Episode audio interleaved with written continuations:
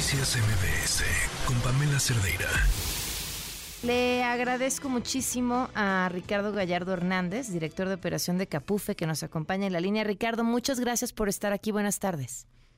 Hola, ¿qué tal? Buenas tardes, Pamela. Oye, pues nos llamó mucho la atención en la semana una queja de un usuario en redes sociales por el, el, cobro que le hacían por el uso de las rampas de emergencia. Y bueno, pues nos quedó claro que había un montón de cosas que no tenemos ni idea de lo que sucede en las carreteras del país.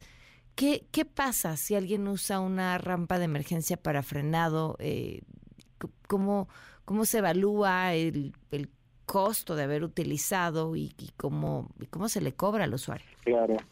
Mira, me gustaría, dices una cosa, ¿qué pasa si usa una rampa? Lo primero que me gustaría decirte es que qué pasa, puede salvar su propia vida, puede salvar muchas, muchas vidas más. Eso es lo primero que pasa. Es importante que se usen esas rampas de emergencia.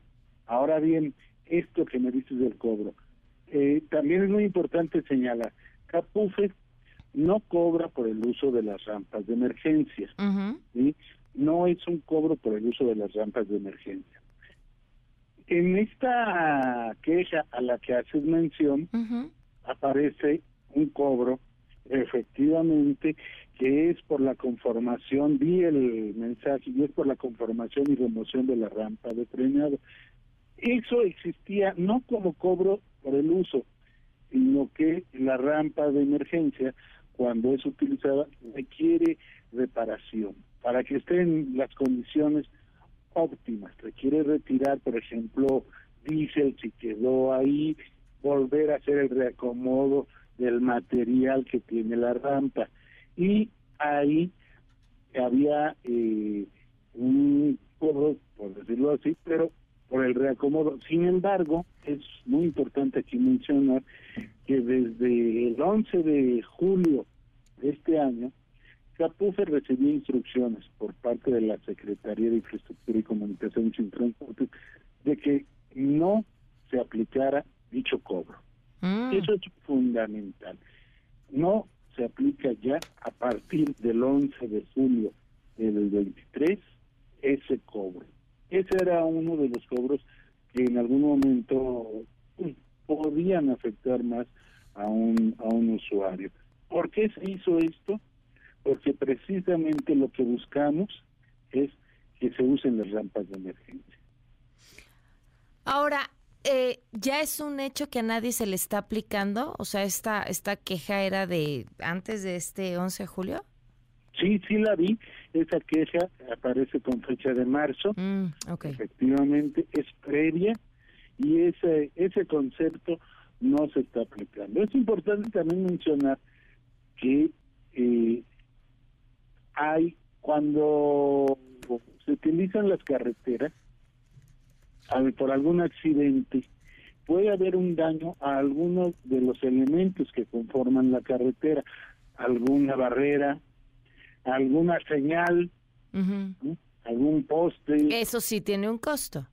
Eso sí tiene un costo. Eso siempre y en todas las carreteras ha tenido un costo. Entonces, vamos a decir, si entran a la rampa de emergencia y dañan una un señalamiento, eso está planteado, por eso está, ahora sí, no para las rampas de emergencia, está para toda la autopista. Ahora ahí hay un elemento muy importante si eso sucede. Todos los usuarios eh, de las carreteras, los usuarios de nuestras autopistas, tienen que tener un seguro, un seguro eh, para eh, daños a terceros, ¿sí? Un seguro civil de daños a terceros. Es obligación de todos los que transitan por las autopistas. Es más, pero, pero, la mayoría pero, de pero también es obligación de quien maneja. Sí, pero es una obligación que no se hace valer. Ahí es importante. Hay ese seguro lo tiene que tener la gente. Si llega a tener, hacer un daño, por ejemplo, en cualquier tramo de la carretera, a, a una señal, a, cualquier elemento de la carretera, él debería de tener, o a un tercero, a otro vehículo, vamos a decir, ese seguro tendría que aplicar. Pero también, es aquí es lo importante, en el caso de nuestras autopistas, nosotros es importante que los usuarios de nuestras autopistas, que por cierto, no todas las autopistas del país son operadas por Capufe, tenemos sí alrededor de 3.700 kilómetros, pero no todas las autopistas son operadas por nosotros, cerca del 30% representamos nosotros. También Capufe, al hacer su pago de peaje, el usuario es tiene un seguro por un usuario, por un seguro de Capufe. ese, ese seguro de qué lo protege?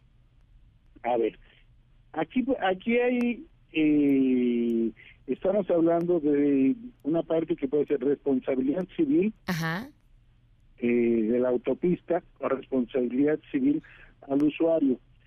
Eh, a la autopista se refiere a estos daños como los que estamos hablando. Ok, o sea, el, el, el pagar eh, por el uso de la autopista ya incluye ese seguro y ese seguro nos cubre si dañamos algún señalamiento o algo así. A ver, sí, pero aquí tiene que ver un asunto muy, muy importante. Ok. También, eh, ¿cuál es el origen de ese daño? Eh, la cobertura ampara a daños a terceros, este, si eh, las, si el, resultado, si ese resultado que puede ser el daño es producto de un daño en la carretera, si es causa de nosotros, ¿qué, qué puede ser? Bache en el camino, qué puede ser un derrumbe, qué puede ser un objeto en el camino que no debería de estar, un semoviente, es decir, algún animal, eso eh, está cubierto entonces por nuestro seguro.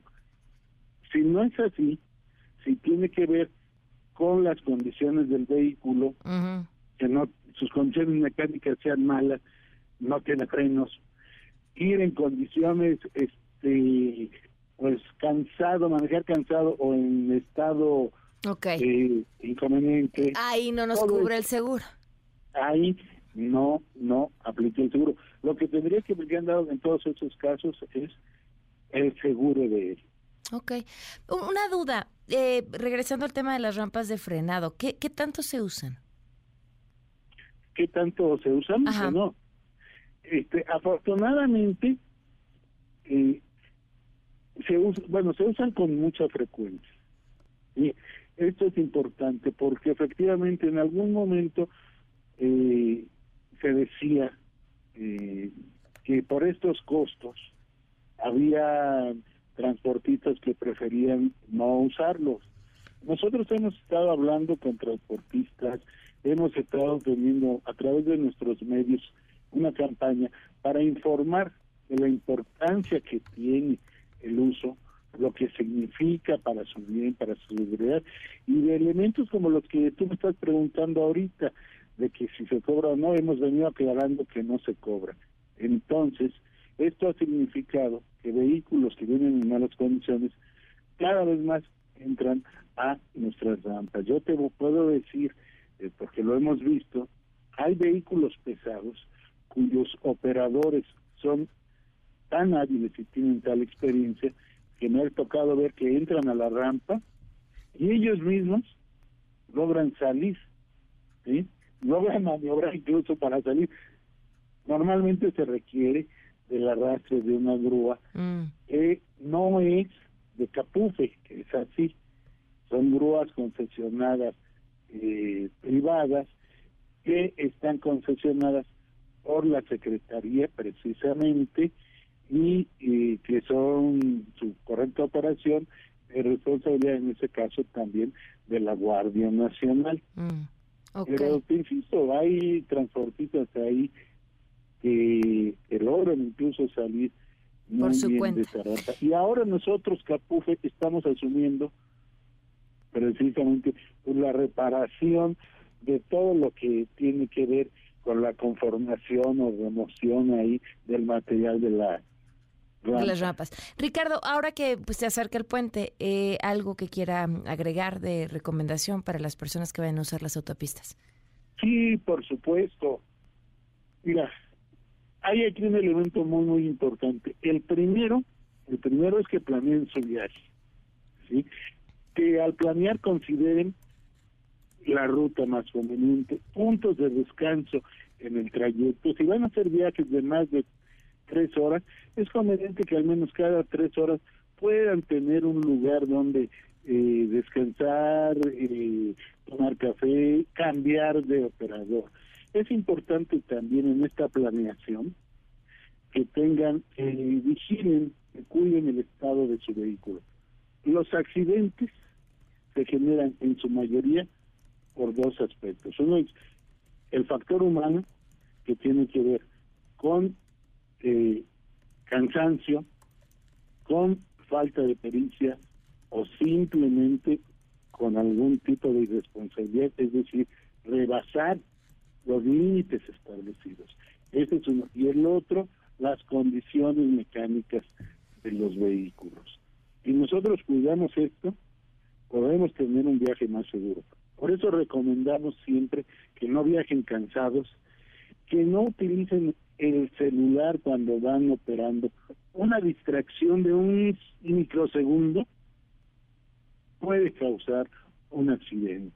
Claro. Que no viajen en condiciones este eh, con bebidas alcohólicas, en fin, ah, y fundamental, que usen su cinturón de seguridad. Eh, el cinturón de seguridad lo tiene que usar tanto el conductor como el copiloto, como los acompañantes Todos los atrás. Todos tienen que usar el cinturón. el cinturón Ricardo, ¿cuál, cuál es, cuál es la, la autopista y la zona de la autopista en el país donde ocurren más accidentes? Bueno, mira, yo te voy a hablar de las autopistas que operamos nosotros, porque hay algunos indicadores de otras autopistas que pueden tener índices más altos. De las que operamos nosotros, una de las autopistas donde se tienen más índices de accidentes es la que va de México a Querétaro. Pero esto además es por su aforo. Mm. Yo creo que es la autopista con mayor aforo, más circulada de todo el país y donde además eh, es la salida y la entrada a la Ciudad de México y la conexión hacia el norte del país. Esto significa que hay mucho transporte pesado que circula por por esta vía. Ese, yo te diría, creo que eh, la que más seguida de esa podríamos hablar de algún tramo por ahí de la eh, México Puebla y en tercer lugar y especialmente cuando eh, son periodos vacacionales, puentes, como tú lo decías, eh, la México, Cuernavaca, México, Acapulco, porque entonces sí nos llenan, hacen en las autopistas muchos, muchos vehículos pues que al parecer tuvieran prisa por llegar, ¿sí? pero que no llegarán si no cumplen las reglas de la autopista. Pues muchísimas gracias, Ricardo, por, por contestar a esta. La pregunta principal que era importante saber que el uso de las rampas de frenado ya no implica un costo para el usuario, que hay que usarlas, que pueden salvarle la vida a ellos y al resto de los conductores en la autopista, pero sobre todo precaución cuando nos movamos por, por las autopistas de este país. Muchísimas gracias, de verdad. Así es, muchas gracias a ti. Noticias MBS con Pamela Cerdeira.